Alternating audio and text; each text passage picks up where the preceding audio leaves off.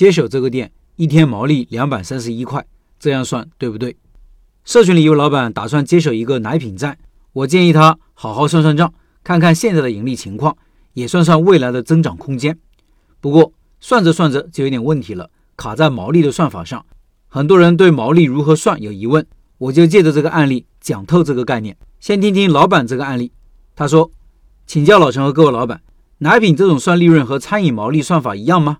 我这边有三种价格的牛奶，我的算法是这样的：设价五块钱减去进价三块四，等于一点六，用一点六除以五等于零点三二；设价六块钱减去进价三块七，等于两块三，两块三除以六。”等于零点三八，设价七块五减去进价五块等于两块五，用两块五除以七块五等于零点三三，平均毛利率就是零点三三加上零点三八加上零点三二除以三等于零点三四，所以平均毛利率是百分之三十四。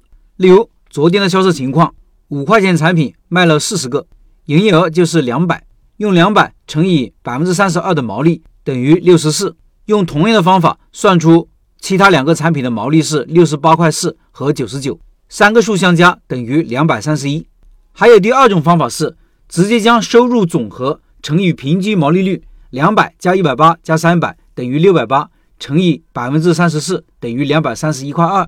这两种方法算出来都差不多，不过根据不同价格销售比不同，平均毛利可能有所不同。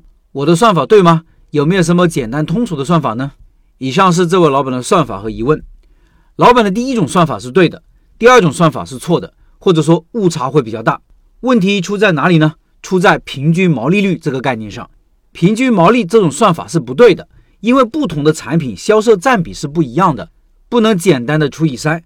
如果要算出平均毛利率，那就要加上销售占比。比如，产品 A 的毛利是百分之三十二，销售占比是百分之三十六；产品 B 的毛利是百分之三十八，销售占比是百分之二十七。产品 C 的毛利是百分之三十三，销售占比是百分之三十六。正确的算法是百分之三十二乘以百分之三十六，加上百分之三十八乘以百分之二十七，加上百分之三十三乘以百分之三十六，等于零点三三六六。也就是说，毛利是百分之三十三点六六。这个数据为什么跟直接除以三的数据很接近呢？纯属巧合。因为这个案例里三种产品的销售占比相差不大，毛利也相差不大，所以很接近。假如销售占比分别是百分之二十、百分之五十、百分之三十，算出来就是百分之三十五点三了。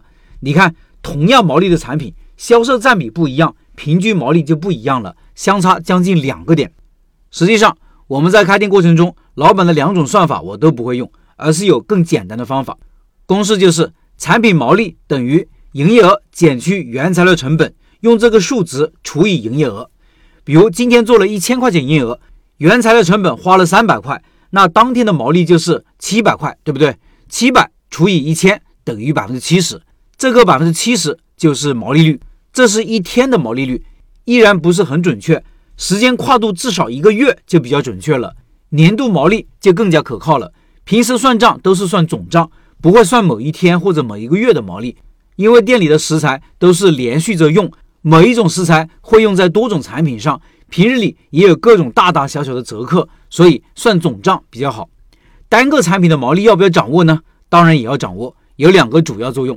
第一是定价，比如你希望毛利至少百分之五十以上，一个五块钱成本的产品定价就必须十块钱以上；或者说你希望一个产品的定价不超过十块钱，毛利又不能低于百分之五十，那原材料成本就不能超过五块钱，你行动上就有方向了。第二是销售指导。产品一毛利百分之五十，产品二毛利百分之八十，你愿意卖哪个？当然愿意卖毛利高的产品二，你店里的盈利能力、盈利水平就会越来越高。我们平时在运营店铺的过程中，工作重点之一就是在想方设法的提高整体毛利水平。毛利提高了，即使营业额不增加，即使固定成本不降低，你赚的钱还是增加了。现实中很多时候啊，营业额就是增加不了，固定成本就是降不下来。这个时候就看你如何提高毛利水平了。老板的运营能力也就体现在这些地方。这篇文章数据比较多，听音频的老板可以到开店笔记的公众号查找对应文章看这些数据。同时预告一下，拜师学艺项目要推出瓦香鸡这个项目了，下个星期我会实地考察，感兴趣老板可以进入交流群，音频下方有二维码。